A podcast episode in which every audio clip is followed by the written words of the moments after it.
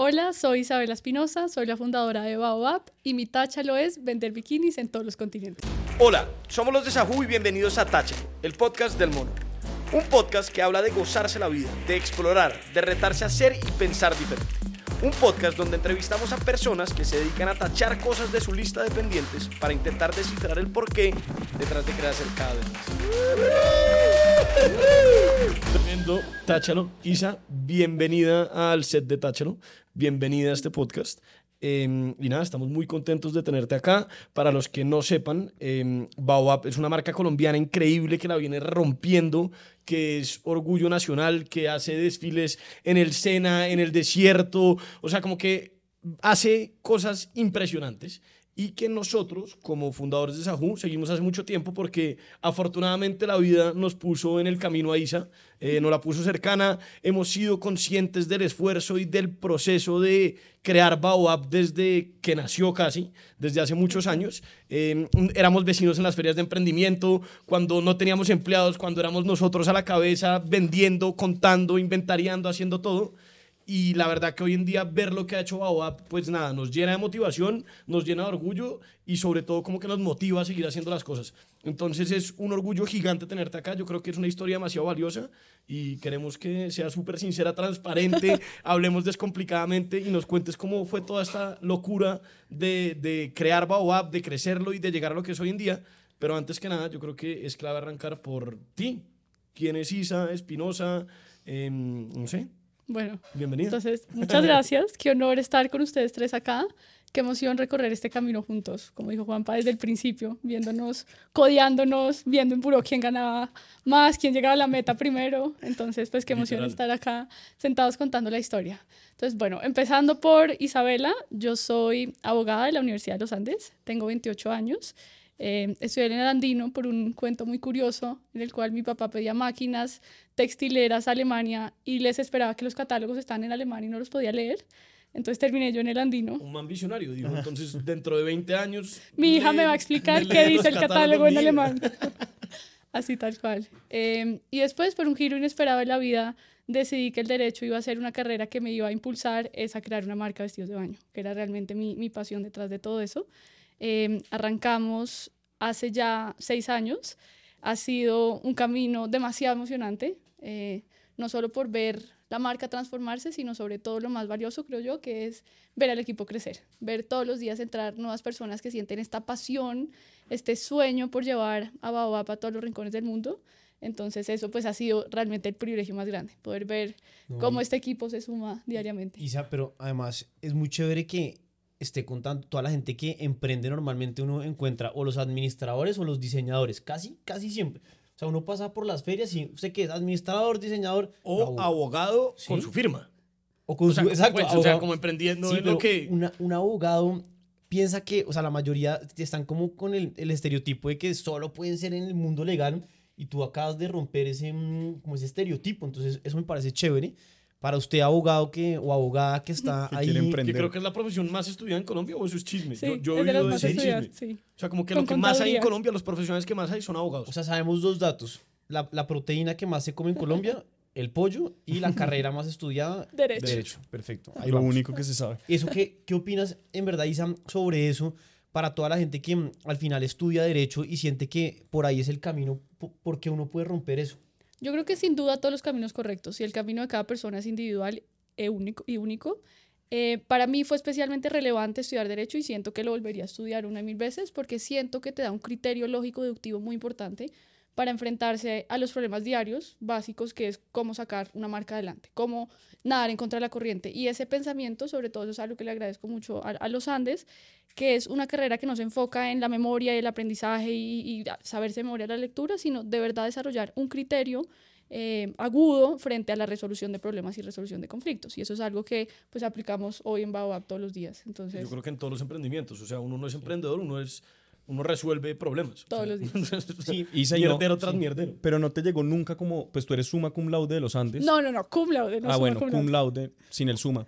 Eh, ¿No te llegaron como ofertas o cosas que te tentaban a decir como sigo? Porque tú empezaste Baobab estudiando. Entonces no, te, no te viste nunca tentada a trabajar y seguir con Baobab, Sí. pero ya trabajando en el mundo laboral. Hubo dos momentos que marcaron esa como dicotomía que dices tú, porque además yo amé, amé mi carrera, me, me, encantaba, de hecho, la primera parte de la universidad soñaba con ser magistrada de la Corte Constitucional. Dios santo. Antes de empezar a confeccionar tangas. Todavía, obvio. O sea, Hoy en día el giro- en Baobab, uno deja Baobab lo estabiliza un rato y dice, bueno, ahora Magistrado. táchalo, ser magistrada de la corte. Además, porque uno de los criterios y requisitos para ser magistrado es tener más de 10 años de experiencia. ¿Quién sabe cómo midan esa experiencia? Oiga, Si pongamos- Ya vas, Pues, ya casi táchalo lo en proceso, táchalo en proceso. en proceso. Y además que como tú eres, pues, o sea, te podrías contratar como abogada en Baobab y eso, es. podría contar como... O sea, el como- departamento legal soy yo. Obvio, eso cuenta como experiencia. Entonces ahí ya llevas como seis años de experiencia. Y estás a cuatro años de ser magistrada. Imagínese el ahorro, el ahorro tan grande que tiene Baobab con Isa.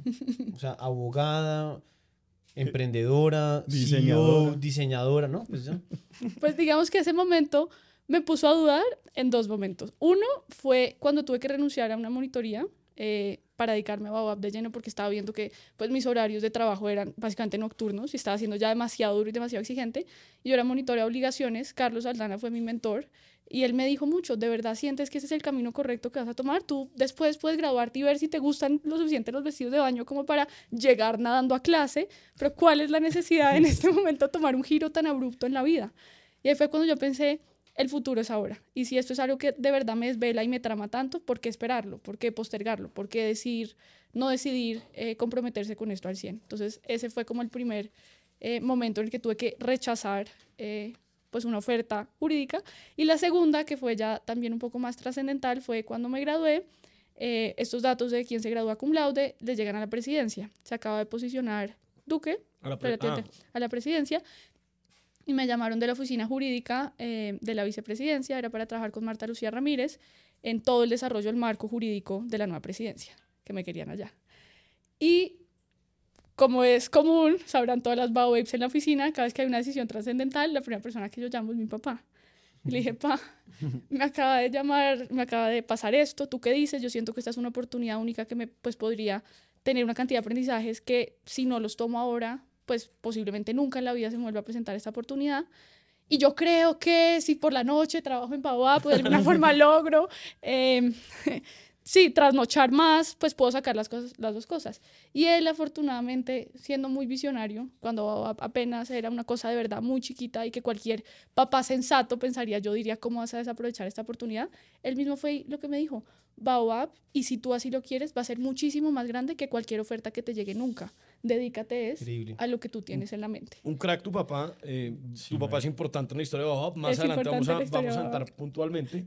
Pero además tu papá es un emprendedor que yo creo que se puso en tus zapatos. O sea, seguramente en algún momento en su vida con sus emprendimientos dijo, mierda, es que a uno le salen otras ofertas y es persistir. O sea, como que uno no alcanza a dimensionar cuando un emprendimiento es tan chiquito que si uno, la ley de la multiplicación, uno crece el 10% año a año, pues en 15 años es un monstruo. Sí. No, Oiga, pero Juanpa, usted que habla de eso, de- del apoyo de los papás, me parece chévere tocar ese tema porque yo siento que hay mucha gente que tiene esa, esa motivación de emprender y los papás terminan siendo un factor de decisión muy grande a la hora de, de- de decidir si emprender o no. Entonces, si a uno los papás lo apoyan, pues es muy fácil, no, no, no siento que sea muy fácil, pero Es al- más al- fácil. es Es más- más fácil. Tomar la decisión. tomar la decisión de hacerlo, porque es que ya es más jodido. uno, pero... uno al principio no tiene, o sea, uno depende de, la mayoría de gente depende de los papás, uno vive en la casa de los papás, entonces en ese momento es muy importante que, no sé si esto sea un, un- un consejo irresponsable, pero un poco lo que se, lo que se ve es que si a alguien le, le gustaría emprender, a veces el consejo de los papás puede no ser el correcto, o sea, no sé, pongo eso en tela de discusión, no, no diciendo que los papás no den un consejo pensando en, en- en que no sea lo mejor para uno, siempre Sí, piensan lo mejor para uno, pero a veces hay que de pronto separarse un poquito de eso porque ellos vivieron una vida muy diferente. a Es la como el nuestra. consejo que me da mi profesor, que obviamente venía desde todo el, el- todo el amor desde todo el amor, desde toda pues la mejor visión y creo que me pasaba mucho. Eh, había muchos momentos en los que eh, a mí la gente me preguntaba, ¿y tú qué haces? Yo no tengo una marca de vestidos de baño y como que era un, un tema de un hazme reír. Y de hecho me pasaba mucho en, en las ferias de Uro eh, cuando venían las amigas, las mamás de, de amigas mías de la universidad y me decían, bueno, qué emoción Baobab y todo, y, y, y qué bueno que tengas esto como hobby mientras estás en la universidad, eh, y qué alegría, hasta ahí. Y de pronto me preguntaban, bueno, pero tú qué vas a hacer cuando entres a una firma de abogados? O sea, también ya circunscribiendo a que el abogado lo único que puede hacer es entrar a una firma. Claro. Eh, entonces yo le decía, no, es que yo no voy a entrar a una firma de abogados, yo me voy a graduar y me voy a dedicar a esto. Y me decía, no te lo puedo creer. ¿Y tus papás qué dicen? Y yo decía, no, pues a mis papás les parece espectacular, pero si no les pareciera, también aquí estaría. Como que este es mi camino, esto es lo que me llama, esta es un poco la pasión que tengo y esto, un poco lo que tú decías, Santi, es como más allá de lo que opine cualquier tercero, eh, si es un buen consejo, bienvenido, y si no ha de serlo, entender que viene de la mejor voluntad. Exacto, exacto. Sí, el papá no le va a decir a uno no, no emprenda de malo, sino Es es, por- que e- evidentemente emprender tiene un riesgo más alto. O sea, Exacto. Sin duda. irse a, una, al- a la presidencia y empezar a tener un salario bueno y empezar a generar nombre, como que ese es el camino medianamente Seguro. normal. Y si su seguro. papá además no emprendió, pues peor. Exacto. Claro, es más normal porque no tiene como la experiencia para decir, ahí es donde hay que arriesgarse. Sí, o sea, como que tengo la intuición de que ese es el momento de, decir que no a esa propuesta y darle a los vestidos de baño. Así seas abogada, como que estructuraste ese nivel de análisis y resolución de problemas que te va a llevar a romperla con Baobab, como ha pasado. Entonces, muy bien tu papá.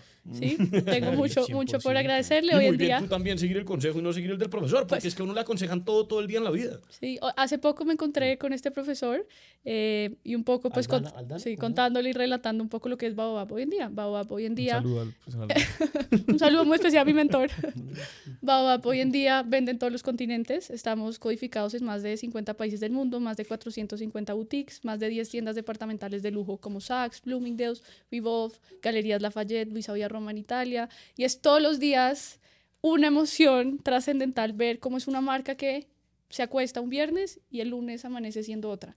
Es una capacidad del equipo de ejecutar y sacar adelante unas ideas y unos proyectos que, que lo dejan a uno con una ilusión gigante de, de sentir que las cosas se pueden. Eh, hace poco despedimos ayer, de hecho, a Sophie Kerper, una pasante muy especial que tuvimos con nosotros, y yo le preguntaba qué era lo que más le gustaba de, de Baobab, qué era lo que más y lo que menos, y lo que más decía que sentir y entender que todo es posible, que lo que uno se proponga lo puede sacar y lo puede llevar a cabo.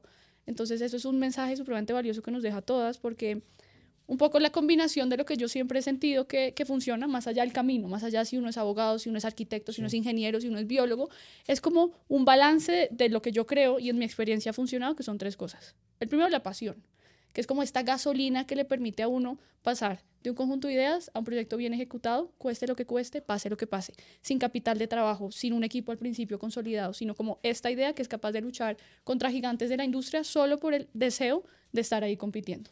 El segundo, creería yo que es la persistencia, que sí, entonces la pasión es la gasolina, la persistencia es el motor. Es lo que lo lleva a uno de esta metodología de decir, bueno, ¿cómo aterrizo esa idea y hago que pase? Y el tercero, que es como el destino, lo que marca el camino de este motor y de esta gasolina, es la estrategia. Porque no necesariamente uno tiene que trabajar, o sea, per se trabajar duro no es una cosa que lo va a llevar a uno a un resultado que uno quiera llegar. De hecho, eso es algo que, que aprendimos y, y está ahorita marcado muy en firme la cultura organizacional de Baobab por cómo empezó. Yo como estudiaba Derecho, tenía que hacer la tesis, eh, tenía que sacar adelante consultorio jurídico, pues tenía las noches para trabajar en Baobab. Entonces no era que le trabajara muy duro, mucho tiempo por prolongadas horas, sino con una estrategia muy clara. Y era cómo llevar a Baobab a todos los rincones del mundo. ¿Qué hay que hacer? Empezamos siendo una marca de Instagram, sin duda, pues porque ese es el primer paso. Pero cómo siendo una marca de Instagram, desde el minuto cero entendemos que lo que queremos llegar a ser no es solo una marca de Instagram, es llegar a hacer estos desfiles que cuentas en Dubái, en París, ahorita que viene uno que es el que más me emociona, que tristemente todavía no puedo hablar, pero ¿Cuándo es? se vienen próximamente. O sea, La premisa fecha, la aquí en fecha. ta- Es como en el marco del lanzamiento de una colección que nunca habíamos tenido antes en Baobab, que es otoño. Ok. Es una cuarta categoría que nos empezó a pedir Estados Unidos porque un poco la filosofía de Baobab... meses. Sí, ya casi. Ya. Ya. casi estoy con el pie partido, entonces estoy aquí esperando una recuperación pronta para poder irnos a este destino que es absolutamente recóndito, pero pues muy emocionante para... ¿En Colombia o no? No sabemos. Ay, Mm, un una poquito. Isa. No, no sabemos, lo único que les puedo decir es que en Colombia fue Mavicure, que es un lugar Eso tremendamente sale en 15 especial. El podcast sale en 15 días, el desfile todavía no. Mejor, Entonces, bueno. mejor dicho, el siguiente probablemente no va a ser en Colombia porque ya hubo uno en Colombia el último. Pero, pero Isa, me parece una cosa chévere lo que dijiste que el primer, el primer punto es la pasión, pero no sé si tengo un desacuerdo ahí, es que le pasas una responsabilidad muy grande y es pasar de la idea a la ejecución en la pasión. ¿Tú, tú crees que solo con pasión se puede pasar de, de la, de la idea a la ejecución? Porque siento que, es que me quiero, quiero parar en ese punto porque para mí eso es uno de los diferenciales más grandes que tiene un emprendedor. Y lo que siento es que a ti se, se te da muy fácil eso. O sea, pasar de la idea a la ejecución. Ha sido todo un proceso, no Sí, creas pero, para pero, nada. pero tú, pero tú eres una persona que, que como que naturalmente logra ejecutar, de lo que yo te conozco, logra pasar de idea a ejecución con mucha facilidad. No facilidad, pero más que otra, otro tipo de persona. Y lo que yo creo que nos pasa a la mayoría de emprendedores es que soñamos, somos súper apasionados y tenemos 80 mil ideas, pero a la hora de ejecutar hay un trecho gigante. Entonces ahí no sé si ese sea un punto im- importante de yo como dar por sentada la, la ejecución dentro de la pasión, cosa que me parece un poco lejano. Yo creo que es la combinación de las tres cosas.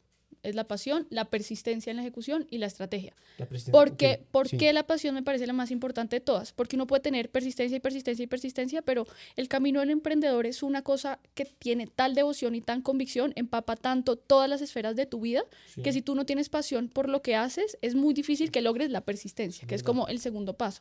Entonces, más allá, y hay muchas formas de, de ser apasionados. Una forma de ser apasionados es apasionado por el producto, es ser apasionado por un reto, es ser apasionado por un proyecto, es ser apasionado por un camino de vida, es ser un apasionado por el proceso en sí. Claro. No tiene que ser que la persona esté enamorada de, de- de su producto en sí o de una idea en específico, es tener esa pasión de decir, esto es a lo que yo me quiero dedicar y por esto es a lo que yo estoy dispuesta a luchar. Uno es aquello por lo que lucha. Claro, Eso es como me- una frase que... dicho, la- e- esa, esa pasión se queda corta cuando solamente hay pasión e ideas sin Y hay, ejecución. y hay una que es clave, Isa, muy tuya, y es la atracción. Tú eres la maga de la atracción. O sea, yo me acuerdo que una anécdota rápida, Isa un día me contó cómo, ya, ya nos vas a contar todo el detalle de tu ley de la atracción. Yo estaba haciendo mi práctica en Philip Morris y yo dije, esto es una puta locura. O sea, Isabela atrae las mierdas. Yo voy a traer esto. Y había una rifa de un televisor de 65 pulgadas. De acuerdo. Y yo me mentalicé y dije, me voy a ganar ese puta televisor. Me gané y todos los días decía, no, y el televisor, la gente era, ¿cuándo lo rifan? Y yo, no, ¿cuándo lo rifan? No, ¿cuándo me lo asignan? Pues a los 15 días, tú, Juan Pablo Pradilla, ganador del televisor. Y yo dije, lo hice, ya está raro. Pues, Brujería. pues yo, yo tengo, O sea- yo tengo otra historia que me pasó lo mismo porque Juan Pablo me contó esa historia 20 mil veces y a mí también me iban a, o sea, entré a una rifa de un televisor también en, en un torneo y yo, ese televisor es mío, cuando me lo asignan, ese televisor es mío y no me lo gané. Entonces, yo quiero decir que, o sea, yo, yo sí quiero decir una cosa, yo siento que Juan Pablo Lo contó Isabela como si fuera una son- fórmula. Son muy buenos. Matemática O sea, aritmética. sí. Juan, o sea, Juan Pablo y Isabela, yo, yo, soy, yo doy fe, los dos tienen un poder de atracción muy grande y, y yo, yo también intenté y no me funcionó. Pero si usted quiere intentar, pruebe. De pronto le funciona. Cuéntanos, cuéntanos. Sí, yo La creo que- fórmula la- la aritmética detrás de Baobab. Cuéntanos cómo fue que esa historia que a mí me encanta y es muy mágica de Baobab, de cómo uno, no es literal, pero cómo transforma uno una rifa en un capital semilla para, para, para el negocio. Una empresa total. Bueno, esta es una historia eh, única, yo creo. Es muy un, po- especial. un poquito difícil de creer, pero es verídica, entonces por eso siento que me puedo apropiar de la teoría de la ley de la atracción en este caso. Tú me recomendabas hasta un libro. Sí, claro, la ley Sí, del por secreto y de ahí en adelante hay miles. Es un poco la filosofía de la suerte lo tiene que coger a uno bien parado. ¿Y eso qué significa? Que uno, pues, y desde la filosofía de Baobab, uno sí tiene que atraer las cosas y uno sí se tiene que marcar un norte claro, pero las oportunidades hay que cogerlas en el instante. Entonces no es como que uno acostado una mañana se amanezca y le va a caer eh, de la noche a la mañana una empresa, hay que levantarse a trabajar todos los días por eso, pero con la meta firme y el entendimiento de que todo se va a dar. Hay una frase muy linda de mi abuela que también me marcó que es la fe no es ciega, es visionaria. Es como esta visión de confiar en que las cosas se van a dar. Chévere. Pero entonces sin más preámbulo, Juanma tiene una, una frase antes de que Pero no es mía, es de Walter mí me gusta Bazar, mucho esa frase, Juan Manuel, por favor. que es que... eh, ¿Cómo es que es? Usted se la sabe perfecto, Juan Manuel. No, que es que cuando el- las alas del trabajo se encuentran con el viento de la oportunidad, el pájaro del éxito emprende el vuelo. fascinante. Ya es la segunda vez, en ese- una vez por temporada. Aplica. Una vez aplica por perfecto. temporada solamente, pero aplica perfecto. Vigente para la segunda temporada. Ahora sí. Esa también Bueno, era de tu abuela. Pues el cuento, el cuento es el siguiente. Baobab estaba pasando por su peor momento y el peor momento era, yo ya estaba como a puertas de graduarme, pero yo muy ilusa pensé que Baobab era una cosa pues fácil de hacer. Uno desde un mundo jurídico viene un poco con la idea en la cabeza de que las cosas se sacan haciendo A y el resultado es B y uno estudia para el parcial y lo saca adelante, uno estudia para la audiencia y le va bien. O sea, es una cosa muy cíclica y muy consecuencial. El emprendimiento es una cosa casi que azar absoluto, o sea, uno hace, A y el resultado es Z. Y hay una cantidad de variables que juegan en contra de uno que uno ni siquiera puede controlar y esa yo creo que es como la dificultad que hay detrás de esa capacidad de saber adaptarse a esas dificultades. Entonces, un poco devolviéndome a mi inocencia e ignorancia, dije, bueno, Baobab va a ser mi proyecto de 31 de diciembre. Yo entro a la universidad el 23 de enero, tengo 20 días para montar una empresa o una marca en su momento. ¿Qué hay que hacer? Yo no tenía ni idea del mundo textil, no tenía ni idea hoy en día, pues mucho tiempo me, después me vine a enterar que los vestidos de baño por dentro tienen un elástico, que es para que uno salga del agua y no se les cuelgue todo. Yo eso ni siquiera sabía, entonces no conocía los talleres que eran los adecuados para poder confeccionar. Eh, me fui a Medellín a tocar puertas, encontré un taller que no robó la mercancía, otro que la incendió, otro que después era un reto tal, era salirme totalmente de mi zona de confort, que yo hasta me soñaba de noche, que va a pero un niño pegándome con un bate. O sea, yo ya estaba a tal punto de decir, ¿cómo será que esta es una señal más para desistir de esto y dedicarme a ser abogada? Y por eso es que vuelvo a hablar de la pasión. Había algo ahí detrás que me decía, no, ¿por qué tengo que renunciar todavía? Entonces, esto era un momento en el que, bueno, volvimos a ahorrar. Yo no almorzaba en la universidad para poder, como que, porque yo decía, un almuerzo de 10 mil pesos, esos son cinco pares de copas. Con cinco pares de copas todo lo que hago. Entonces, además, en ese momento nos tocó volver a empezar desde cero mil veces y en un momento dijimos, bueno, ya ahora sí, encontré el taller que es todo, volví a ahorrar como unos 25 días para poder comprar toda la tela de la primera colección y la iba a mandar a deprisa a Medellín, a uno de los talleres nuevos que sonaban supremamente prometedores y comprometidos con la causa. Y me dice el señor de deprisa, bueno, ¿y por cuánto quiere asegurar su tela? Y yo, no, pues no tengo un peso, por 20 mil pesos, lo mínimo, lo que sea. Pues se perdió la tela. Y me devolvieron 20 mil pesos. Yo decía, esto no puede ser verdad. O sea, ¿cuántas copas serían esas? 10. Muchos más de lo que me ahorré. O sea, la Diez pérdida era toda. Cuando volvimos a empezar y por fin pudimos conseguir la producción, ya teníamos como de a 10 unidades por referencia, o sea, 100 productos en total. Hoy en día, por ejemplo, producimos por, por colección eh, 50 mil. Al año estamos produciendo casi 300 mil unidades. Em, entonces, en ese momento eran 100 unidades por colección y yo ya me sentía pues que lo logramos. La primera, las primeras fotos de Baobab fueron en el fango del Jardín Botánico en Bogotá, que logré que no lo prestaran sin el fee de alquiler, que en ese momento era pues una millonada para nosotros, y el Jardín Botánico me dijo, listo, perfecto, se lo prestamos, pero sepa que los viernes, que era el día que yo no tenía clase, o sea, el día que podíamos hacer las fotos, eh, es la visita a los colegios públicos, entonces no lo podemos cerrar, pues porque usted no se está pagando ningún alquiler, y yo dije, no hay ningún problema. y metí a mis mejores amigas, Manuela Roledo y Gabriela Tafur, una amiga mía del colegio de la universidad, que modelaran en el fango de el área como amazónica del jardín botánico y eran todos los niños felices tomándoles fotos. Unas un poquito ya como intimidadas, pero el cuento va que felices todos, ahora sí arrancó esta marca, esto era aproximándonos a noviembre y yo pensando que lo iba a tener listo el 20 de enero. Salen del lago y de pronto las arropamos, nos ponemos a comer nuggets o lo que fuera y de pronto me entregan la toalla toda morada. Todos los vestidos habían chorreado todo. Y yo decía, esto no puede ser verdad. Vuelvo, empiece desde cero. Yo decía, esto ya es demasiado. Y por esa época pasa que mi papá se iba de viaje y me dice, mira, te voy a pedir un favor. Me invitaron a un evento político y necesito que tú vayas porque yo no voy a poder estar. Yo le dije, no existe la más mínima posibilidad. Era un miércoles. Me avisó como dos Sí, semanas antes. No solo eso, sino que yo tenía, al día siguiente me acuerdo, tenía examen de público administrativo, tenía que estudiar, tenía mil cosas de Baobab, una cantidad como de temas pendientes por hacer y me dice, no, es que vas y punto. Yo le dije, qué pena, te vas de viaje, o sea, no, no me puedes obligar. Y él entonces empieza, pues mira, van a rifar un carro, donde te lo ganes, te lo puedes quedar. Como diciendo, obviamente no se lo va a ganar, Claro, pero claro. así consigo que vaya. Y yo Ahí dije, le "No, jodo la ahora sí". cabeza. Pero además, a otra persona no le dicen eso. A mi papá me dice eso. Yo, un valle. Valle, ¿Métase a la ¿quién se rifa usted? Ahí se lo gana usted. Y yo lo que entendí, dije, esta va a ser la oportunidad para que yo deje de usar mi plata de almuerzo para comprar copas y de verdad podamos hacer algo con Baobab. Entonces faltaban dos semanas para la rifa y yo iba a almorzar con mis amigas y yo les decía, ah, no saben, me gané un Mercedes. Me lo gané, solo que me lo dan en dos semanas, pero me lo gané. No, yo mejor dicho, me leí todos los libros, me leí un curso de milagros, me leí absolutamente todo. ¿Cuántas boletas eran? No, hay que... Es que eran solo 100, o sea, la solo- oportunidad ah, de ganárselo era una cosa, pues. Latente, O sea, ¿y posible. ¿Y cuántas, ¿Y cuántas copas valía tú? la boleta? No, pues, ¿Cuántas copas valía la boleta? eso después se lo tuve. Es que el cuento va por orden. ¿Cuántas Entonces, boletas imagínate. tenías tú? Una. Una de 100. Bueno, Una igual era 100. un 1%. Una de pero 100. Igual es difícil, es difícil. o Pues entonces, imagínate, lo difícil no solo fue ir, sino lo que vino después. Entonces, bueno, llegué yo al, al cóctel político, la edad promedio eran 65 años para arriba, Claro. eh, habían camarógrafos de revistas y me decía, usted, usted que está ahí, porfa, si se puede correr. Que es que intento tomar la foto de estos y yo, "Ah, sí, claro, tranquilo, yo vengo aquí por mi carro nomás. Y bueno, entonces empezaron que a rifar, el, el patrocinador era Mercedes, estaban financiando la campaña política de un, de un alcalde a Bogotá que no, que no quedó. Y, y el propósito de esta rifa era que, pues, recolectar mediante una boleta más fondos para seguir financiando la Igual campaña. gracias a ese candidato político que Gracias. no logró Gracias. su aspiración Gracias. política, pero Hoy, dentro de eso, estamos aquí por este táchalo. Oiga, sí.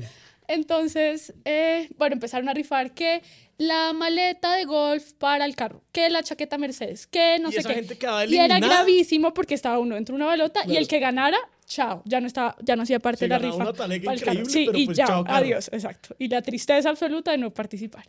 Y entonces dijeron, bueno, ahora sí, para lo que vinimos esta noche, la rifa del Mercedes, eh, pero para que sea más emocionante, el ganador no va a ser la balota número uno que saquemos, sino la número ocho. No, qué No. tan estresante. Y yo solo gritaba, por favor, no, no, no. Menos mal, nadie oyó, nadie me paró bolas. Un paréntesis aquí, antes del correo institucional de Baobab, mi correo era isabelaf888.hotmail.com. El 8 siempre ha sido mi número, pero yo igual en ese momento como que estaba tan, tan angustiada que yo así no, No lo veía. en ¿Y cuenta. está recibiendo hojas de vida pa, en ese correo para cosas personales o no? Ya- Está desactivado. Estás, Ah, en- está desactivado. estás en tu mes de la suerte. Esto es mi mes de la suerte, tal cual. Y en mi mes de mi signo, Leo. No puede ser. No. No. O sea, vamos a ver qué rifa hay por ahí. ¿Y, el- y la rifa, qué día era Pues el la...? baloto de pronto sí. ¿Era el 8 La o rifa- alguna no, era también en agosto. Era también en agosto. Fue el 13 de agosto. ¿Qué? Pero entonces, imagínense. Entonces empiezan, bueno, 18 del Es que a mí 8. me Yo, contó esta es- historia y yo salí convencido a ganarme la televisión, me la gané y dije, no, esta mierda, weón, ya descubrí la vida. Pero entonces, lo más chistoso de todo es que, bueno, empiezan a sacar las balotas y la número 7 además era un amiguísimo de mi papá y yo decía, Dios mío, esto a mí, ¿en qué momento me va a tocar? Y dicen, bueno, ahora sí, para sacar la balota ganadora, llamemos a una persona. Y ella era la hija del que había financiado toda la campaña, todo el evento, tenía como 10 boletas y yo decía, no importa, lo que es para uno es para uno. La fe no es ciega, sino visionaria. Sí, exacto. Y de pronto dicen, bueno, la balota ganadora es, el número ganador es el número 93, que era mi número. Y yo dije, ¿está la sensación que siento de locura? Que me quedé, no dije nada, yo dije, esto es, o sea, me volví bruja, tal cual el sentimiento tuyo con la televisión, dije, ¿qué es esto? Yo dije, ahora mi papá, ¿cómo me vas a creer? Entonces inmediatamente salté, grité, todos se decían, ¿esa qué edad tiene? Esa ni tiene pase, quedó en el carro a la campaña. Entonces yo dije, no, qué pena, me muere la pena. Muchísimas gracias al futuro alcalde, pero yo a la verdadera persona que le tengo que agradecer es a mi papá, porque me mandó con su boleta y me dijo que si yo me lo ganaba me lo podía quedar. Y así constituía testigos a todos los amigos, a todos los amigos. Entonces yo en esa llamadera, en esa angustia para que me creyera, él se le había inclusive olvidado que era ese día, entonces yo lo llamé pero absolutamente afónica y él me decía, pero ¿qué es lo que te pasa? Y yo tratando de encontrar las palabras para decirle que me había ganado el carro, que ya tenía un futuro y de pronto me dice, tú ese carro no lo tocas hasta que yo llegue. Y eso faltaba como un mes y yo, Dios mío, santo, pero qué pasa, o sea, pero él me lo dijo y todos los testigos y todo. Y todo, yo, ¿ahora ¿qué voy a hacer? Y yo me paré en la tarima y dije, gracias, pa, por regalarme el carro, ya me lo asigné. Todo, me lo asigné. Me lo asignó él, Como buena abogada, dejaste las pruebas Prueba claras. constituida. Material probatorio, ya, todo check. Y resulta que cuando volvió él, en una lección de la vida grande, mm, que hoy en día le agradezco, me dijo, mira, te voy a decir una cosa. El carro es tuyo, sí, eso te lo dije yo, yo voy a honrar eso, pero yo te voy a dar el carro el día que, uno, tú te gradúes o dos, no lo necesites. Porque tú tienes que aprender que en la vida uno no monta empresa a punta de, una lotería, a punta del azar y a punta de la suerte. Entonces tú tienes que saber cuál es el camino correcto y este no lo es. Y yo decía, no puede ser. O sea, me gané un carro y no lo puedo usar. ¿Qué es esto? Me dijo, no, si quieres lo puedes usar, te puedes ir a la universidad en eso. Y yo, ¿qué lo voy a usar? Se me desvaloriza. Pues que lo venda, ¿qué? Entonces todo el cuento terminó siendo que nosotros ¿Pero tú entramos. aceptaste eso o no? Es que no tenía opción. Era mi papá. O sea, fue como que o lo tomas o lo dejas. siento que creo que ninguno de los tres hubiera aceptado No, eso. pues, hubiera sido una una pelea pataleta, a, sí. muerte. a muerte. O sea, hubiera sido, pues me voy de la A casa. hoy, Y, Y duermo en mi carro. Exacto. Y duermo en mi carro. Duermo en mi a carro. hoy, a hoy hubiera Mercedes, No perdido. a hoy hubiera perdido. Entonces lo curioso fue que ya cuando nos entró la plata del carro, nosotros ya vendíamos en Victoria's Secret, esa vez lo usamos para un inventario de diciembre, pero entonces eso es algo que hoy en día valoramos muchísimo, que es esa capacidad de trabajar con las garras. Nuestra directora de activaciones y lanzamientos siempre dice, lo que aprendí en Baobab es que aquí se trabaja con las garras. Entonces eso fomentó una cultura de emprendimiento, yo creo que muy importante, que es, no es botarle plata al problema, y vaya y resuelva con todo el capital que tenemos, sino desde el principio nos tocó empezar demasiado justos. Tanto así que, por ejemplo, para el desfile de Dubái, eso fue en un momento demasiado fluctuante el dólar y en un momento se nos salió absolutamente presupuesto y no había presupuesto para las maquilladoras. Entonces que dijimos, nada, nosotros maquillamos, aprendemos Claro. clases y vamos y las Claro, sí. maquillamos. Y, y eso es algo que nos ha permitido realmente crecer con esta cultura y sobre todo, más allá de aprender a no botarle plata al problema, uno aprende a encontrar la innovación en las dificultades. No, Y, y- por y- eso tengo yo aquí mi coco, que es otra historia. Muy, muy Sí. genio, muy genio tu papá porque creó como una, un futuro, o sea, como que Total. Isa creí, o sea, el carro finalmente no significaba nada, pero se volvía esa excusa para todos los días trabajar y decirle, es que en tres años que ya me gradúe, ya voy a poder vender el carro que vale 100 millones de pesos, 200, lo que sea, y voy a metérselos. Pero eso era como, o sea, el papá sabía que cinco años, que si lograba que Isabela le trabajara cinco años como una loca Baobab, lo que terminó pasando es que el día que vendió el carro, pues el carro no, no cambió Baobab. De acuerdo. Pero el carro intangible, como Cambió ese el- cambió el pensamiento del carro, la enloqueció para trabajar cinco años. Pues más allá que trabajar con la meta del carro, fue también trabajar, seguir trabajando en esas condiciones tan complejas, que era como que no hay ni para almorzar ni para comprar la copa. Y eso en un momento nos giró y, y entonces por eso cada proceso, cada parte de, la evolución ha sido tan significativa, porque es acordarnos un poco desde dónde venimos. Entonces eso yo creo que es lo más Está muy chévere. importante. Y, hay hay una realidad que a veces hablamos con Juanma y con Juanpa y es que cuando hay menos plata, las decisiones se toman con más inteligencia. Sin duda. O sea, como que el, el exceso de plata Exacto.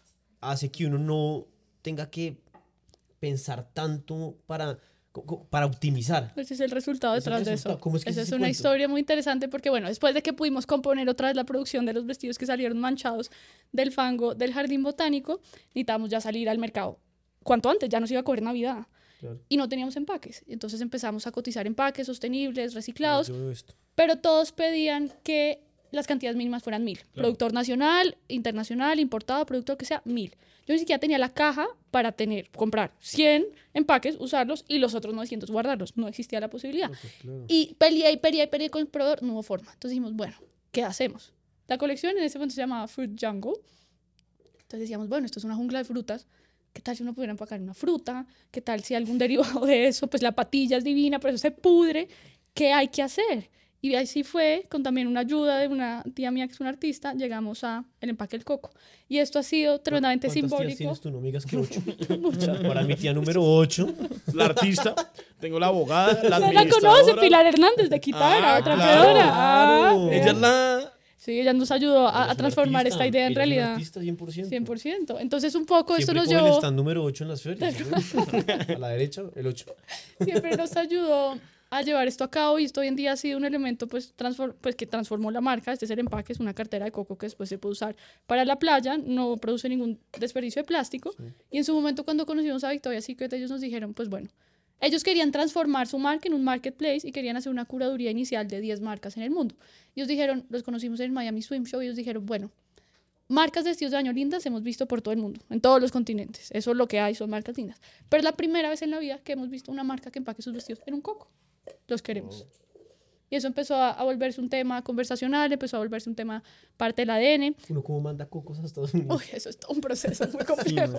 Eso Muy complejo. Además, para que después el departamento de compliance nos autorizara, nos decían, bueno, por favor, explíquenos qué porcentaje de plástico contiene el empaque de coco. Y nosotros, no, nada, cero, es un coco que uno desprende una palma. Ah, entonces, por favor, confirme si es polietileno o si es telos. No, es, se imaginan, uno va y coge del árbol. Que no tiene. Uy, Claro, Pero de no plastizar, piden- que era como un molde típico entendí, gringo. O sea, no Pero no te piden como un inmunizarlo ni por También en. Panamá nos pedían eso. En esta, fue muy complejo. El primer despacho internacional que hicimos pesó una tonelada por los cocos. No, pues sí, Que pues, fue- sí, la aduana los paraba. Eso fue un lío muy complejo, pero al fin y al cabo era una estrategia de, de mercadeo, porque esto cuesta muchísimo más que un empaque tradicional. Claro. Pero es todo el valor agregado que da eh, el tema de. En, en su momento, mucho tiempo fuimos la marca de los cocos. Claro, por claro. ciento. Así Y, tal sí- cual. y- y viene todavía más cosas de coco porque yo ayer estaba trotando y vi que al lado de la casa Baobab se viene Coco by Baobab que Otra Me sorpresa. imagino que algo Ah. tiene que ver con los Yo cocos. no he visto eso. yo he visto Otra sorpresa que todavía no puedo contar, pero un poco viene detrás de esta historia también, que fue en su momento queríamos ese local, nos parecía que era supremamente estratégico para poder abrir un flagship store en Colombia, que era más algo que nos iba a permitir tener caja para poder financiar los proyectos y todas las órdenes de producción internacionales, sobre todo porque estos clientes pagan a 30, 60, 90 días y nosotros pues endeudados para producir la la primera producción y de pronto ellos colgaban en pre-order la página, se agotaba y la pre-order era más grande que la producción inicial y no teníamos plata, no, esta- teníamos una deuda salvaje porque nos, nos pedían más y ni siquiera nos habían pagado la orden inicial y faltaba como dos meses para que la pagaran. Entonces dijimos, tenemos que alterar el modelo de negocio porque si bien queremos construir y consolidar la marca a través de canales B2B, es necesario amarrar esa estrategia a un B2C muy sólido que nos da caja y nos da pues liquidez inmediata. Entonces dijimos, el proyecto es abrir una tienda. Fue supremamente demorada la, la obra porque llegaba un momento en que nos llegaba una, una recompra de, de Revolve y era, tenemos capital o para comprar los ladrillos y seguir con la remodelación o para la producción. Pues, ¿a qué vamos? A la producción. Y son fechas de cancelación durísimas. Entonces, on hold. eh, bueno, eso fue una cosa demasiado morada, pero toda la historia va a que este era un local que queríamos y el POT, el Plan de Ordenamiento Territorial, exigía que fuera un local de expendio de comidas. Y nosotros, pues en su momento no teníamos expendio de comidas, pero lo que hicimos fue decir, bueno, si nosotros tenemos un coco de empaque, ¿por qué no el desecho de lo que salga de este empaque, llámese agua de coco, la fruta, la vendemos en un coco bar y creamos toda una experiencia en torno a la marca y que las personas, mientras tu novia se está midiendo un vestido de baño, tú puedes tomar una piña colada hecha del, del empaque.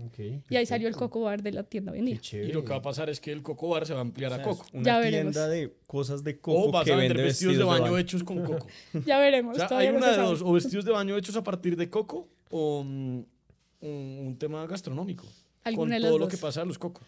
Alguna de las dos. Pero Isa, yo tengo una duda. ¿A ti te fascinaban los vestidos de baño? O sea, ¿por qué escogiste como una marca de vestidos de baño y no cualquier otra cosa? Como Yo creo que era un proyecto que me apasionaba un montón, más allá de los vestidos de baño en sí, era un tema de emprendimiento en general y propuestas de valor compartido. Eh, en su momento estaba viendo una clase en la universidad de administración que hablaba un poco del capitalismo consciente, sostenible, y cómo hoy en día las empresas migraban más allá de simplemente generar un- un- una meta de utilidad, poder generar un impacto positivo a través de sus ventas. Y eso me, parecía fascinante porque era como matar dos pájaros de un solo tiro y involucraba muchísimo un tema de innovación. Entonces ahí fue cuando empecé a pensar, los vestidos de baño es algo que siempre me ha apasionado y el nombre Baobab me empezó a resonar mucho en la cabeza porque Baobab significa el árbol de la vida. Entonces pensé, bueno, si uno pudiera por cada vestido de baño que se vende eh, sembrar un árbol, sería un proyecto que pues generaría muchísimo más valor que el de la clienta que únicamente satisface su necesidad de ir a la playa. Después migramos a un tema de restauración de arrecifes de coral y hoy en día nuestro proyecto es ser la primera marca resort wear del mundo que no genera desperdicio textil. Eso es, un, es una meta grande, ambiciosa, por eso tenemos una directora de sostenibilidad como Gabriela Jaramillo, una mente creativa brillante que está detrás de este proyecto.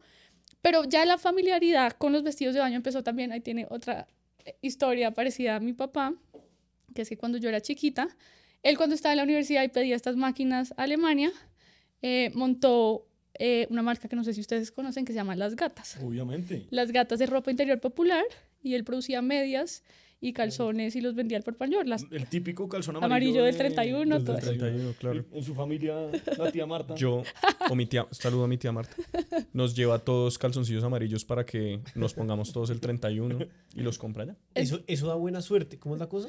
Pues yo todavía no me he ganado ninguna rifa, pero el año que tampoco. viene, ¿Pero se han puesto los calzones amarillos? claro, religiosamente. Entonces, cuando yo tenía 11 años, le, le pregunté que si yo podía trabajar en, en las gatas en, en vacaciones. Y me dijo que sí, pero que era el horario de los demás trabajadores. Entonces, pues yo dije que sí. Y fue una experiencia demasiado ¿Y qué hacías en las gatas? yo trabajaba con la supervisora de todos los puntos, entonces íbamos por todas las localidades en las cuales se venden las gatas, haciendo, pues, generando arqueos, revisando caja, revisando la exhibición, cuadrando con los proveedores. Y era sumamente emocionante porque a mí me encantaban las gatas, pero pues yo sentía que era un mercado que yo no entendía mucho porque esto era, también había fajas, había cosas de control y yo decía, bueno, esto me encanta, pero pues necesito entender un poco más del mercado.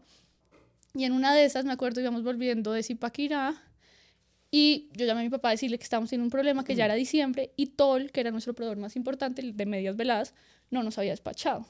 Que qué íbamos a hacer. ¿Y Sobre cuántos, todo cuántos años tenías en ese momento? 11. No, tú. No, o sea, imagino con dos celulares, no hubiera libreta. ¿Qué opa? 80 Estoy acá, problemas. mierda, ¿qué es que te acuerdas ¿Cómo es todo que no nos va a entregar ese mango?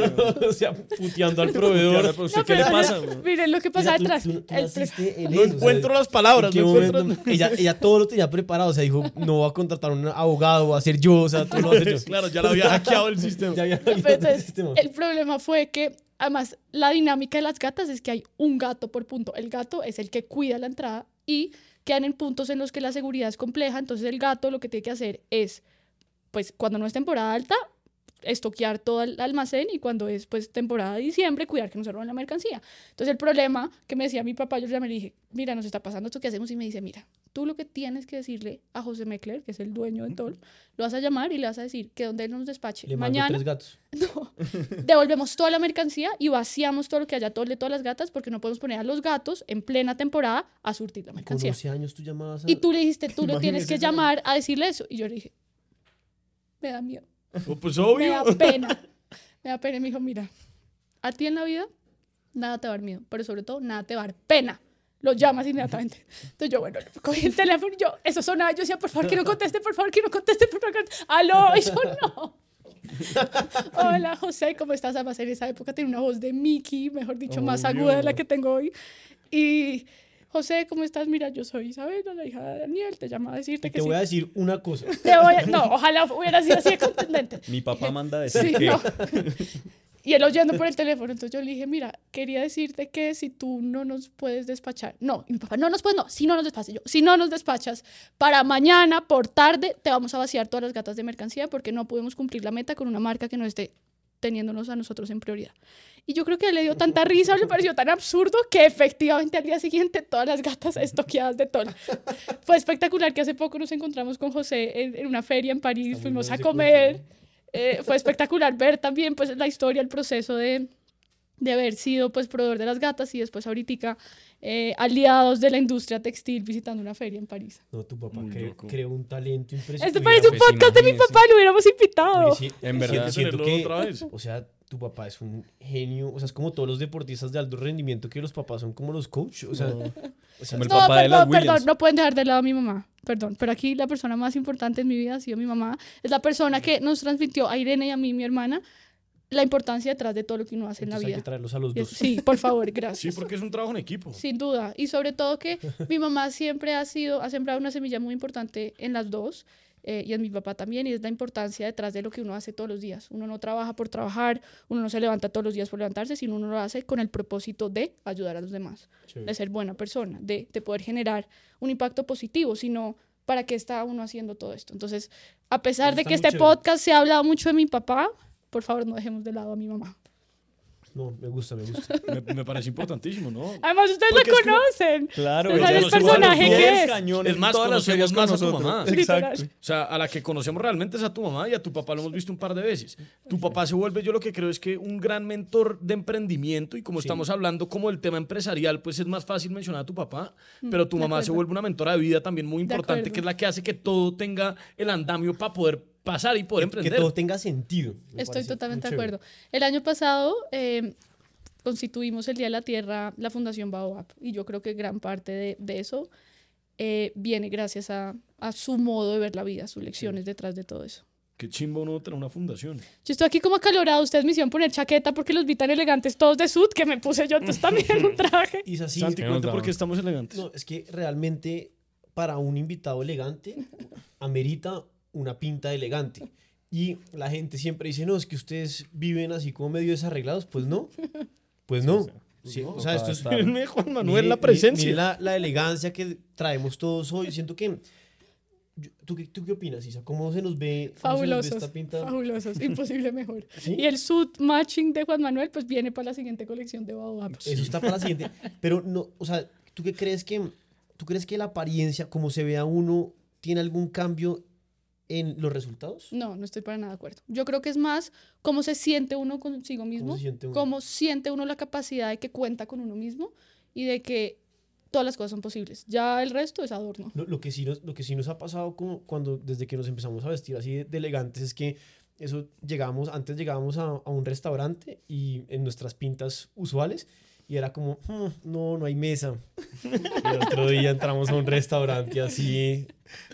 Señor, por favor, adelante. ¿Mesa? No, pero por Me supuesto. encanta volverlos a Me tener acá. encanta.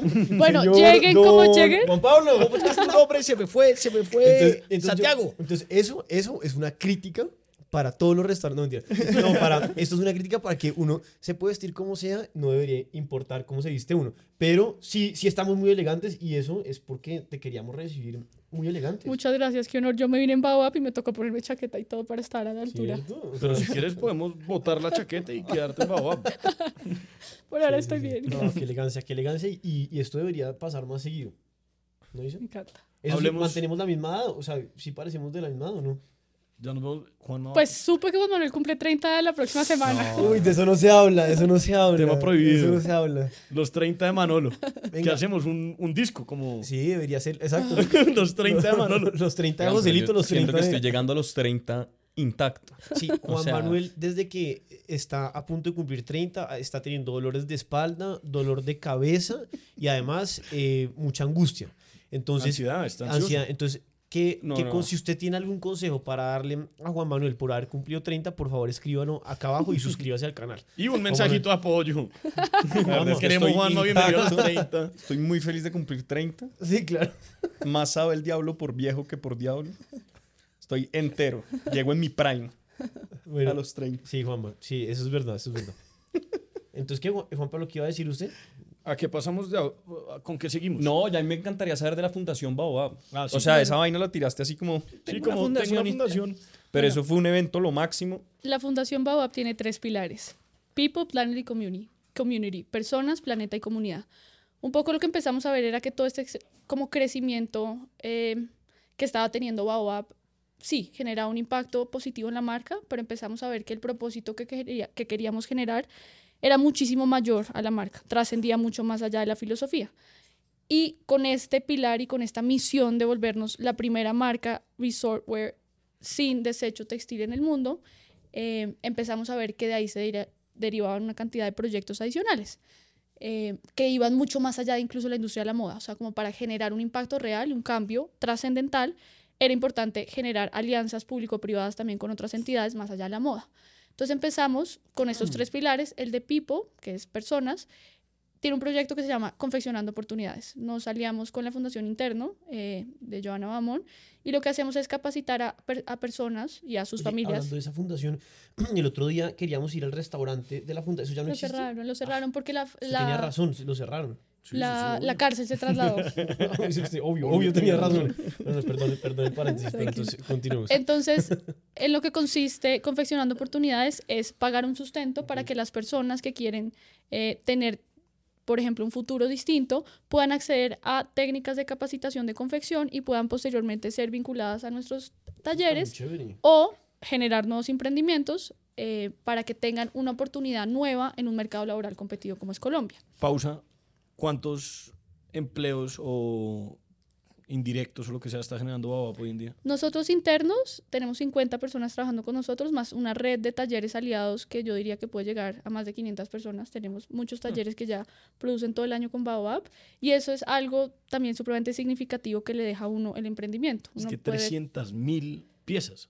uno unidades. puede ver, uno 300 puede ver, uno puede ver realmente que pues las empresas son entes creadores de valor social, transforman Total. vidas. Uno puede ver como una persona que antes tenía un taller pequeño, hoy en día tiene a 5, 10, 15 operarias contratadas, tiene al señor de corte y esto empieza a generar una cantidad de efecto dominó y de réplica de valor, no solo para Baobab, sino para mm, sus trabajadores, sus colaboradores, sino sobre todo estos talleres aliados que le apuestan a llevar Baobab a todos los lugares del mundo. Y se- No, sí, sí. no, Estamos Es que- haciendo... sí. Pues que yo tengo una pregunta porque cuando nosotros te conocimos, a mí me parecía muy chistoso que tú no dejabas nada al azar y lo hacías todo, absolutamente todo tú. No había socios, no hay nada, o sea, no hay, creo que todavía no hay. No, no hay. No hay nada. ¿Cómo fue ese proceso de empezar a meter gente a tu equipo cuando tú eras supremamente enfocada al detalle y que todo tenía que pasar por ti? Pues no tenía es que todo tuviera que pasar por mí, es que no había presupuesto para contratar un equipo, que es distinto. Entonces me tocaba Entonces hacer todo todo, a mí. Pero hoy en día es un equipo de mujeres, la mayoría son mujeres, todos los cargos directivos son mujeres. Mentes creativas, trabajadoras, perseverantes, son mujeres que admiro infinitamente, que se levantan todos los días a ver cómo le trabajan este sueño. Es impresionante ver que Baobab ya no es ni siquiera ese niño que me pegaba en la cabeza cuando yo me lo Con soñaba un bate, ¿no? con un bate, ni siquiera es un, un- un sueño que yo te he metido en la cabeza, sino es el sueño de muchas mentes, de muchos corazones que, que trabajan todo el día por esto. Entonces es absolutamente fascinante, por eso de mis cosas favoritas es ver al equipo crecer, porque mi reto inicial fue ver cómo uno puede crear una propuesta de valor. El segundo reto fue ver uno cómo puede crear una propuesta de valor capaz de penetrar mercados internacionales y mercados internacionales de lujo. Mi tercer reto hoy en día, que siento que es el momento en el que está Baobab, es cómo generar el liderazgo suficiente para poder retar a un equipo a que él mismo se rete todos los días y poder llevar a que estas personas que creen en Baobab, que sueñan con Baobab, se levanten todos los días con una ilusión y sobre todo un reto. Eso yo creo que hoy en Chimba. día es en lo que está Es que muy loco porque ahí el día de mañana puedes dar el paso al costado y ser magistrada. Creo que ese sueño ya quedó más desdibujado. Y sabes que ese sueño no se puede lograr. Yo, yo me acuerdo que cuando yo conocí a Isa, una cosa que me impresionaba mucho, y me llamaba mucho la atención en las ferias, era esa atención al detalle que tenía Isabela. Mm. O sea, era como Obsesiva. obsesiva. Y competitiva. Ah, y- ¿Cuánto vas? ¿Cuánto Yo me acuerdo. Y tanto. Pero Nah, tocaba montar un stand y todo el mundo estaba estresado y Isa llegaba al stand y se aumentaba el nivel de estrés. ¿Cómo, O sea- ustedes, ¿cómo hicieron eso? ¿Cómo hicieron eso? ¿Cómo hicieron eso? ¿Cómo, venga, necesito a alguien que me ayude con esto acá. No, y- era impresionante. Necesito espejos, necesito espejos. Pero como que había un- una atención muy chévere que a mí me- siempre me llamaba, una atención muy chévere que siempre me llamaba la atención, hágame el favor, que era como, no, estoy haciendo el stand y entonces las florecitas y perfecto, y, per- y nosotros de la nada, ¿cómo hacemos eso? No, es imposible hacer esa vaina, llevo dos meses, no sé, y nosotros éramos como, no. Así que es imposible hacer, uno lo hacía ahora, nos o hacían unos sí, montajes sí, florales nosotros- espectaculares. Nosotros, nosotros nunca lo lográbamos. O sea, era como, sí, o sea, traíamos, las flores eran horribles, las nuestras, como que todo, nosotros siempre teníamos muy mal gusto. Pero, pero- lo hacíamos con mucho amor igual. Pero, pero Isabela, todo era perfecto. Y creo que. Lejos de, hay- lejos de. hay- imagínense. No, la de- perfección es el enemigo de uno, de verdad. Y eso lo hemos visto en te lo juro, te lo juro. Alguien, alguien que eso- entró como el we have de perfección. O sea, eso es como no. O sea, tú, de verdad, Isa, tú No amas lo la. tienes que aceptar. No, pero- exacto. Pero pues ahí No. está. Pero, De pero eso hecho- es muy importante en tu Pero es vida. muy chévere. Pues- o sea, eso es algo muy la verga. Yo creo que hay dos formas de ver las cosas. Una, que es algo que todas tenemos absolutamente interiorizado en Baobab, que es fallar también es avanzar. Y todas nos equivocamos y hacemos una cantidad de embarradas que pues ustedes se imaginarán. Pero eso quiere decir que uno está avanzando y que uno está sacando cosas adelante. Eso es chévere. que es más allá un poco lo que siento que dices, es un poco la estética de Baobab. Nosotros entendimos, y eso fue una estrategia que empezamos también con prueba de error, a entender que la forma de penetrar mercados internacionales, sobre todo más allá que el producto, más allá en sí que la pieza, era la historia detrás que pudiéramos transmitir y la capacidad de generar un sentimiento aspiracional en torno a la marca. Cuando nosotros entramos a Saks, después de como cuatro veces que nos dijeran que no, ellos decidieron que sí por las fotos que teníamos, por nuestro catálogo, por nuestro lookbook, por nuestra capacidad de decir, esto no es una pieza de baño, esto es este universo de marca. Entonces, desde ahí, desde ese momento empezamos a meterle toda la ficha a las fotos. Por eso desde el principio fue en el jardín botánico y no en una pared blanca. eh, y eso es lo que nos ha llevado a hacer estas grandes activaciones y lanzamientos en el mundo. Hoy en día ya no son solo las fotos, sino son estos desfiles que son capaces de generar ese sentimiento de emoción por ver qué viene, más allá de la prenda en sí. No, y yo me acuerdo que eso, devolviéndonos otra vez a las ferias de emprendimiento, era una visión muy clara porque, no sé, íbamos a la feria de junio, que uno si la rompía vendía 40 millones y se salía y vendía los 40 millones y decía, voy a meterle 40 millones unas fotos. Y éramos todos, mierda, marica, nosotros les vamos a meter dos. Isabela se enloqueció, pero era esa visión de entender que es que así es como iba a vender la marca. Y se iba al desierto de la Tatacoa, después iba a Guaviare, no sé, te, te has ido a un montón de sitios a tomar unas fotos absolutamente épicas.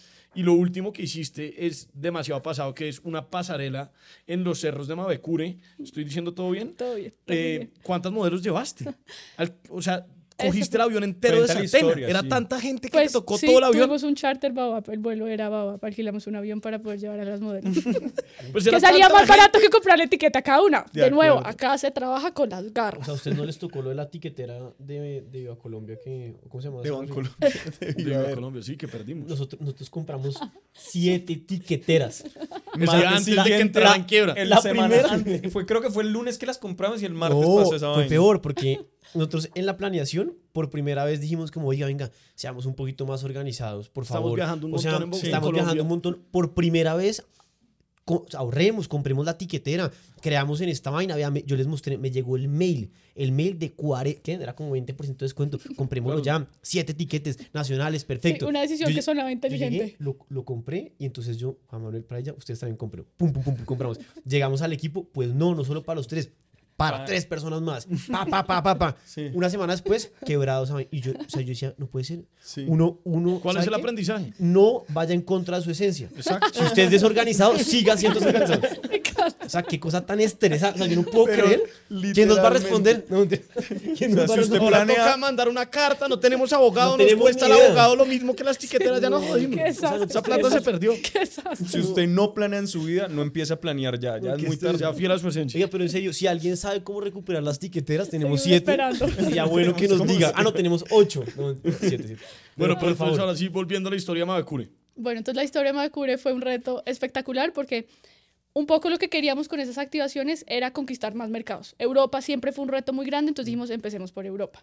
Después Medio Oriente tenía una acogida muy especial, de hecho Dubái es el tercer país en ventas para Baobab, el primero es Estados Unidos, después es México, de tercera es Dubái. Colombia, que ya está Colombia está muy 37. abajo, o sea, la exportación para nosotros representa el 82% de los ingresos.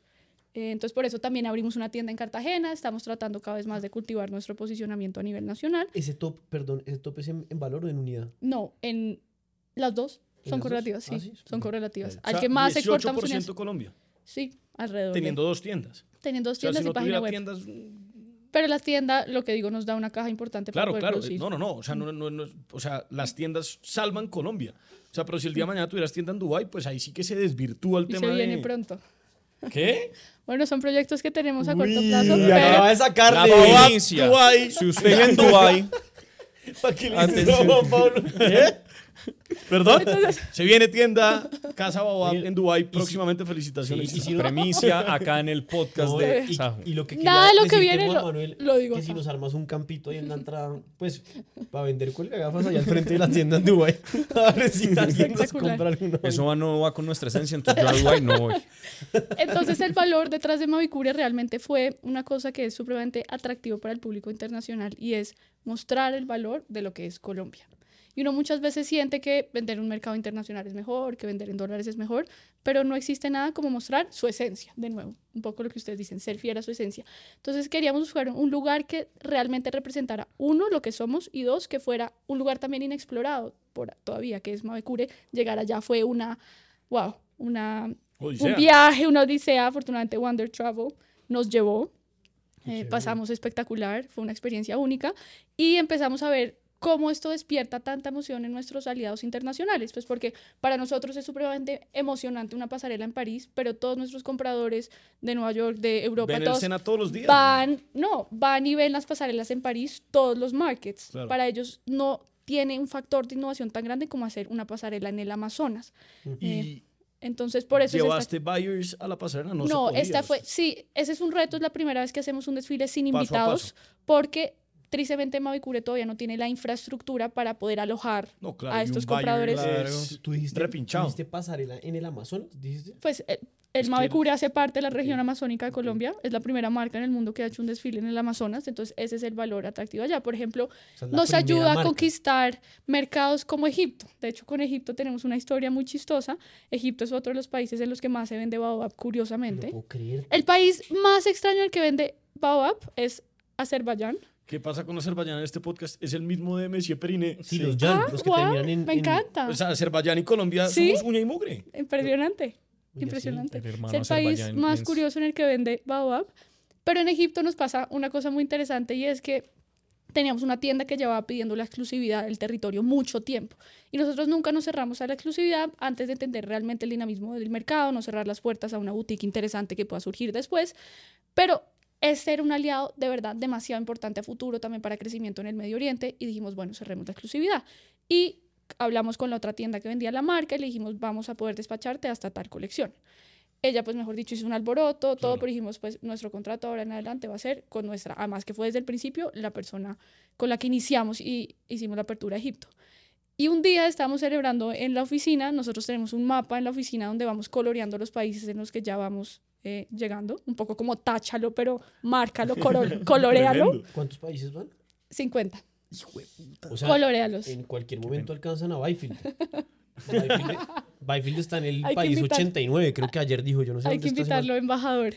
Y tachándolos, Brasil, por ejemplo, siempre ha sido un país supremamente retador, porque a pesar de que hay una industria de vestidos de baño gigantesca, es un país, uno, supremamente proteccionista, entonces no le gusta que entre mercado exterior, producto exterior, y sobre todo es un mercado que tiene una industria de vestidos de baño y ropa de playa tremendamente desarrollada. Ok. Entonces, por los dos lados ha sido muy complejo entrar. Y de pronto un día nos llega una orden supremamente inte- interesante, eh, volumen, en cantidad, en, en cantidad y en cantidad, en cuantía, valga la redundancia, y es para Brasil. Nos pusimos felices, coloreamos el país y como 20 días después nos empieza a escribir nuestra proveedora, de, pues nuestra cliente en Egipto, que estaba supremamente decepcionada con nosotras porque ella veía que todavía su competencia seguía vendiendo en Egipto. Le dijimos, mira, le mandamos pruebas, nosotros tenemos una plataforma que desarrollamos especialmente para montar los pedidos. Pues hicimos una investigación, la hizo sobre todo eh, Lana, que es nuestra aliada en Egipto, y resulta que la competencia de Lana contrató una representante en Brasil que nos escribió en portugués no. y contrabandió vestidos de Baobab a Egipto a través de Brasil. Claro, compró en Brasil y mandó a Egipto. Como, a se la- presentó como si fuera una tienda brasilera, nosotros emocionadísimas, nos escribió en portugués todo, y después y, y No de alguna forma hizo que eso llegara a Egipto en contrabando, porque pues no tenía la exclusividad y no tenía el permiso para vender Baobabs en Egipto. Entonces, pues nosotros le dijimos que eso ya pues excedía nuestras capacidades. Obviamente ya esta nueva cliente brasilera, María, pues no se le va a volver a vender, pero es un poco entender esos dinamismos que pasan al otro lado del mundo que uno no se imagina que hay Increíble. dos personas peleándose por Baobab y son No, capaces de contrabandear a través de Brasil mercancía para poder seguir. crear toda la estructura criminal para decir yo quiero Baobab. O sea, la vieja vende más vestidos de baño. Imagínense lo que genera Baobab para que uno diga, no, ah, ¿cómo vamos a hacer? Llamemos a esa vieja en Brasil, esa nos compra, le transfiero. Va, compra la mierda, tú No, lo no. trae. tal. ¿Qué es Importa ese pedo? Brasil, que es un proceso complejísimo, ellos tienen además un IVA muy, muy alto, se paga al momento de la importación, después a la reventa de la exportación nuevamente, o sea, es todo un proceso muy complejo y escogieron Brasil para, para llevarse de contrabando Baobab. Juanma se fue. Es que a los 30 años uno tiene que ir más seguido al baño. Una hora. Entonces Juanma tiene que, para que por favor entiendan, ¿no? No es que Juan Manuel se vaya al baño así, él está a punto de cumplir 30, tiene que ir más seguido al baño. Juanma, ¿ya? Qué locura lo de Brasil. Estuvo increíble esa historia. Pues lo Se la Egipto- perdió Juan ¿Qué Manuel. pasó en Brasil? No, No, no, no, no. Vea, Manuel. el podcast. Por favor, lo vamos a contar dentro del mismo episodio qué pasó. no, no se imagino. O sea, Interesante. Tiene que oírse el No, podcast. ya pero, escuchar, pero esa historia está demasiado buena. Y entonces, ¿qué? En Brasil la cosa está jodida.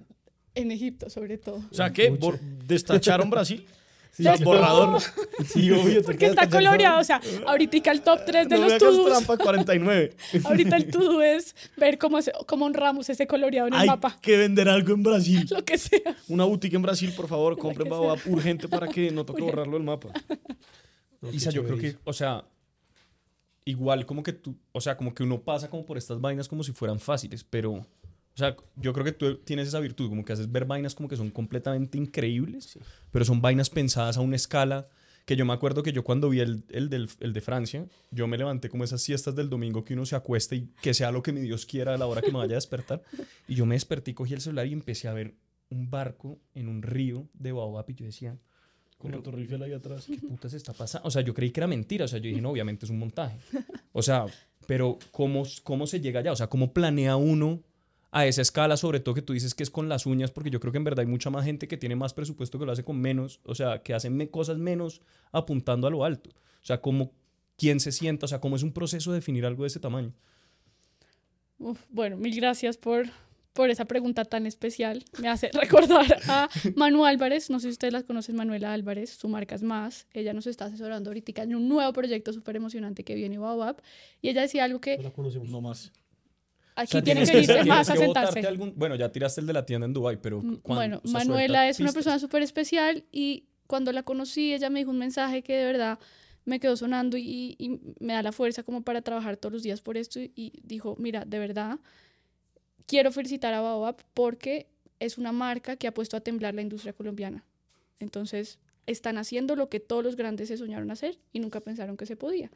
Entonces, eso es algo que todos los días nos obliga no solo a ver qué está, en qué está la competencia, en qué están los otros diseñadores, en qué estuvo Baobab el año pasado y cómo este año generamos una emoción mayor a la que sentimos con París. Estoy segura que lo que va a pasar en dos meses, ojalá genere tu mismo efecto de la siesta y de levantarse y verlo, porque ha sido pues una cosa que llevamos planeando ya más tiempo lo que, de lo que normalmente nos requiere una planeación de un lanzamiento como estos. Pues imagínese lo que se viene. Pero... O sea, ya no sé, en la luna. No, bloqueamos la puerta y Isabela nos cuenta, no, no en el podcast of the record, sí o sí. Pero, pero tú, tus palabras son muy motivantes y son verdad. Felicitaciones. Muchas ¿A uno? gracias. Como, Pues es que eso lo deja a uno como, o sea, uno porque sí, o sea, yo siento que es que en verdad de pronto uno sí tiene que apuntar a cosas que uno dice, sea, que todo, luna. pues o sea, sí, exacto. Para llegar a París. Exacto. Pero Entonces, lo de y le París. queda más cerca la, la luna desde París, pues creería yo, ¿sí me entiendes? Lo de París, por ejemplo, eh, lo que nosotros queríamos hacer era de nuevo conquistar Europa. Estados Unidos fue un mercado que ya como que entendimos cuál era la estrategia para llegar a ellos, toda esta narrativa que habíamos consolidado a través de las fotos, a través del discurso, a través del concepto beach to bar y la versatilidad traducida a la sostenibilidad y que cada pieza puede volverse desde una salida de baño hasta un vestido para un matrimonio, para un New Year's Eve, para un año nuevo, para lo que sea, todo dependía de la imaginación detrás del cliente. Eh, Entonces no hay que llevarse la maleta en 1500 vestidos, sino uno que es capaz de transformarse en la pieza que uno quiera. Eh, eso en Europa no, les parecía que eso no, pues que, que eso que patético. Entonces después de tocar muchas puertas dijimos, ¿cómo hacemos para llamar la atención y de verdad que ellos vean el potencial y las ganas que queremos de entrar a estas grandes tiendas departamentales? Entonces, una estrategia que teníamos era invitar a los compradores a que conocieran Colombia y hacer una pasarela no similar a la, a la de Mavecure en otro sitio, y poder traerlos y que vieran de dónde viene la inspiración, cómo es que es todo el proceso y pues un desfile. Y en ese momento entendimos que como era en la mitad de, de París Fashion Week, unos compradores nos decían, no, es que yo para esa fecha estoy en Nueva York, estoy en Milán, estoy en París, hay una cantidad de Fashion Weeks, estoy en Market, yo no puedo viajar a Colombia. Gracias, de pronto en otra oportunidad. Y nosotros ya teníamos tiquetes para ir a París porque nosotros mostramos nuestra colección en París, en un showroom privado, y dijimos, una noche faltaban como, de hecho, como 35 días para irnos. Y de pronto yo me iba a dormir y dije, pero ¿qué es esta bobada? Nosotros vamos a ir a París, tenemos invertido todos los tiquetes para allá, los compradores van a estar allá, Baobab va a estar allá, pues más bien hagamos la pasarela allá. Es lo que hay que hacer y hay que hacerla ya porque qué tal que a alguien se le ocurra lo mismo y nos ganen en 35 días, sería una angustia. Yo me acuerdo escribiéndoles por el grupo como que hay que hacer esto ya, hay que hacer esto, hay que Me hacer esto. cierran el Sena, me hacen el favor ese día. El Sena no fue nuestra primera opción. Nosotros queríamos hacerlo al frente del Museo del Louvre porque acabamos de chutear una colección que era llena de figuras que estaban Claro. inspiradas en arquitectura Divino. de Casa Baobab. Lo hicimos en La Guajira. Entonces decíamos como lanzar esa colección con una pirámide sería como la última figura que nos faltó para completar el rompecabezas de la colección. Y era toda una narrativa y resulta que llamamos al Museo del Louvre y nos dijo, esto está alquilado hasta 2023. Eso fue 2021. 2022, perdón. Esto está alquilado hasta 2024. Eran dos años. Nosotros, no, que por favor, que es afuera, que no molestamos, que no sé qué. No, eso no funciona así. Estaba reservado y eh, punto. Y entonces empezamos a pensar, Dios mío, esto ya es algo que hay que hacer. ¿Qué otro lugar en París puede tener algún tipo de coherencia con la colección o bien sea con la marca para el que... barrio latino. También, también. Saúl Pero- lo hubiera hecho en el barrio latino probablemente. O sea, si hubiera sido Pero pensando un poco cómo generar una sinergia lógica y que se vea como algo que de verdad está pensado. Entonces pensamos, bueno, París es tremendamente citadino, nosotros hacemos vestidos de baño, hacemos salidas, pero es que París resulta que tiene un río. ¿Qué hacemos en el río?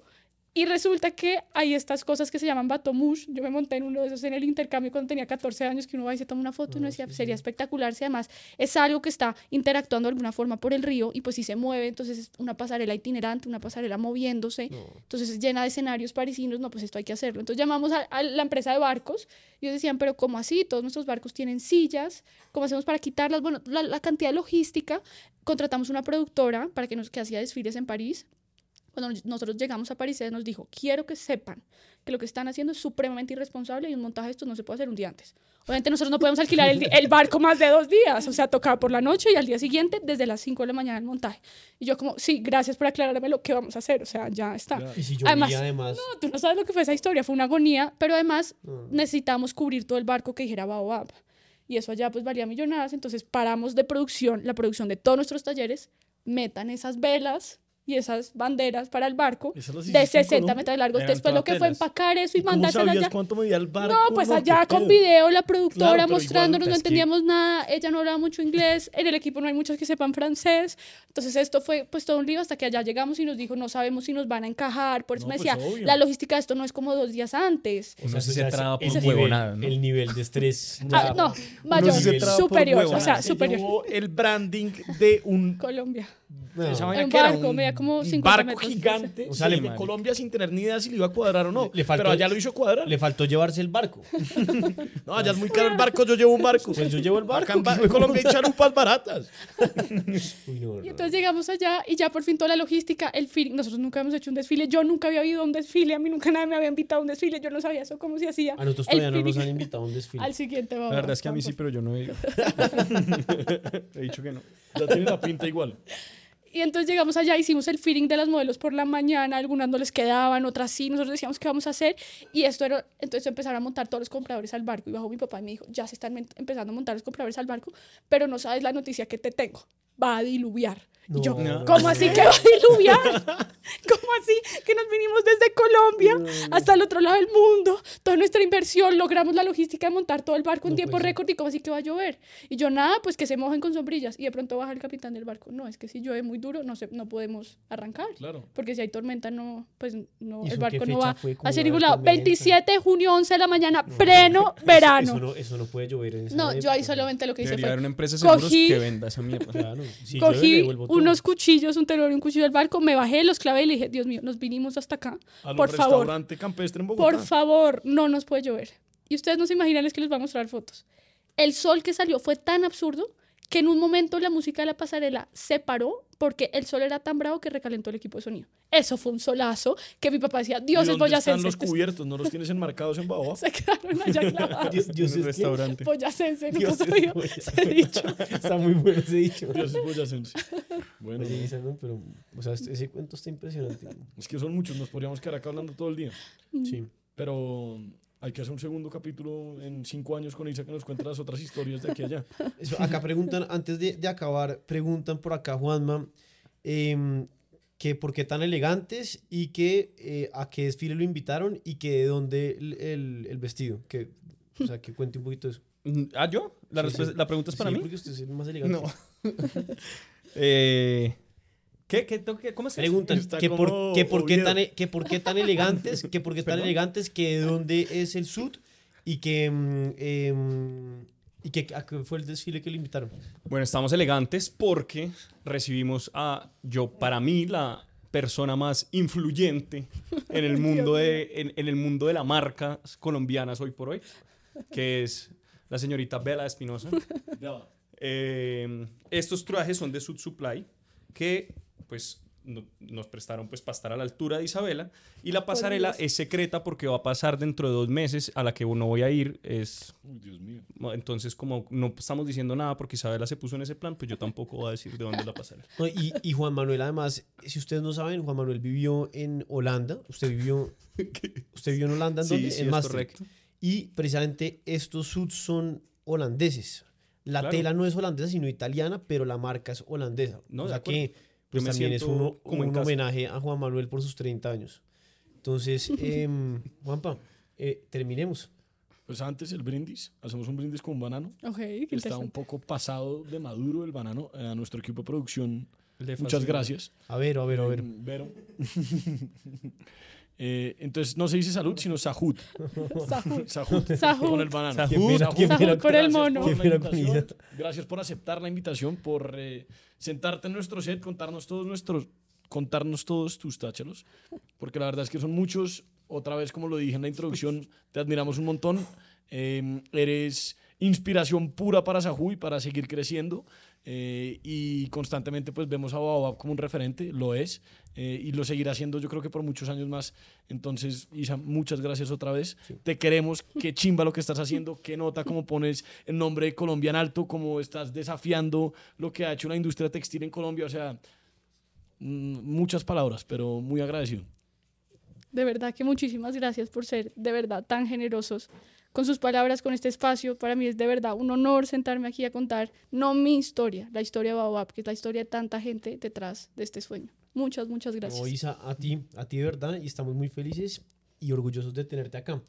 Antes de, antes de acabar el capítulo, eh, Juanpa, un favor. Cuente. Usted, Juanpa, tenía un táchalo hace rato que era hacer rafting. ¿Puede hablar un poquito de eso rápido? Porque es, es lo que se viene, es la primicia. Ah, es demasiado Es- importante. Es hacer rafting, no solo hacer rafting, es hacer Exacto. el rafting más épico de Colombia. más épico. Que es al, al nivel, Inspirado a lo- a lo Al nivel, exacto. Inspirado. O sea, vamos. Isa se va a un desfile a Mavecure, pues nosotros tenemos que hacer un rafting en el cañón del Chicamocha, que es absolutamente Muy- muy paradisíaco. lindo. ¿Ha sido el cañón del Chicamocha? Muy lindo, por no, cierto. por favor, me invitan Estuvimos al en el corazón del Chicamocha. un desfile de Baobab en el corazón del cañón del Chicamocha. Vas a ver las tomas. Uno está como acostumbrado a pensar en los cañones como el Gran Cañón en Estados Unidos. O sea, pero no- nos vamos para allá. árido, eh, como este, este cañón es distinto porque es lleno de vegetación. Somos un país en la línea ecuatorial, tenemos un montón de agua, tenemos muchas virtudes, entonces el cañón no es árido, seco, aburrido, sino que es lleno de matas. Entonces es muy épico. eh, Él, tiene el, vamos sue- a él tenía el sueño, el, el sueño, o sea, Juan Pablo tenía el sueño de llevarnos allá, tiene el sueño de llevarnos allá. Entonces la idea es, pues, Y sí, medirnos. y gracias a Sud Supply, que fueron los que nos dio los trajes, vamos a hacer el reto de hacer el rafting más épico de Colombia en traje, en Sud. No en traje de baño, ojo. No en traje de baño. Lo vamos a hacer en sud, elegantes, como merece Isabela, como merece el rafting, como merece el cañón de Chicamocha. Y eso estará al aire en ocho días. Eso nadie lo ha hecho. Isa, Isa, así como tú hiciste el primer Nadie, desfile. nadie, absolutamente nadie se ha atrevido Sena, a tanto. Nadie se ha atrevido tampoco a hacer rafting en el río Chicamocha. En traje. En traje, en el corazón del Chicamocha. O sea, usted sale de Jordán, un espectáculo. O sea, Sí, ¿sabes? no. Jordán, Jordán es el primer, o sea, el primer, El primer peaje de el Colombia primer estuvo en peaje Jordán. de Colombia. Conectaba el, ¿cómo era la cosa? El Conectaba el centro centro con del el país con el norte del país. país. Imagínate que era el primer peaje que lo construyó un tipo y era para los caminos reales de la época. Antes se movían en mula. Entonces, un señor Increíble. hizo ahí su primer peaje, hizo un puente y después, pues con las 4G ya murió ese, esa. Le quitaron el caminos. negocio. Entonces, nada, Isa, nos, vamos, nos vamos para allá eh, a hacer rafting elegantes. Entonces, la gente tiene que estar preparada porque se viene esa aventura. Un nuevo formato de un tacha. nuevo formato, un nuevo formato de Tacha lo que no es el podcast, sino que es tachar aventuras En primera persona. literalmente con como si fuera una película. Wow. O sea, si usted ha visto Misión Imposible, eso No se es, espere eso. Eso, eso es, es, es No se espere o sea, eso. es- Algo más. le Es quedan algo pañales. mucho más simple, No, pero igual es una chimba. Es mucho más pasado que Misión Imposible porque en Misión Imposible hay dobles. Nosotros no tenemos dobles. tenemos O dobles. sea, el rafting lo vamos a hacer nosotros en el cañón de Chicamocha elegantes. Entonces, eso se viene. Eso es. ¿ya? Otra vez gracias. Gracias. A seguir rompiendo. Chao, chao. Chao.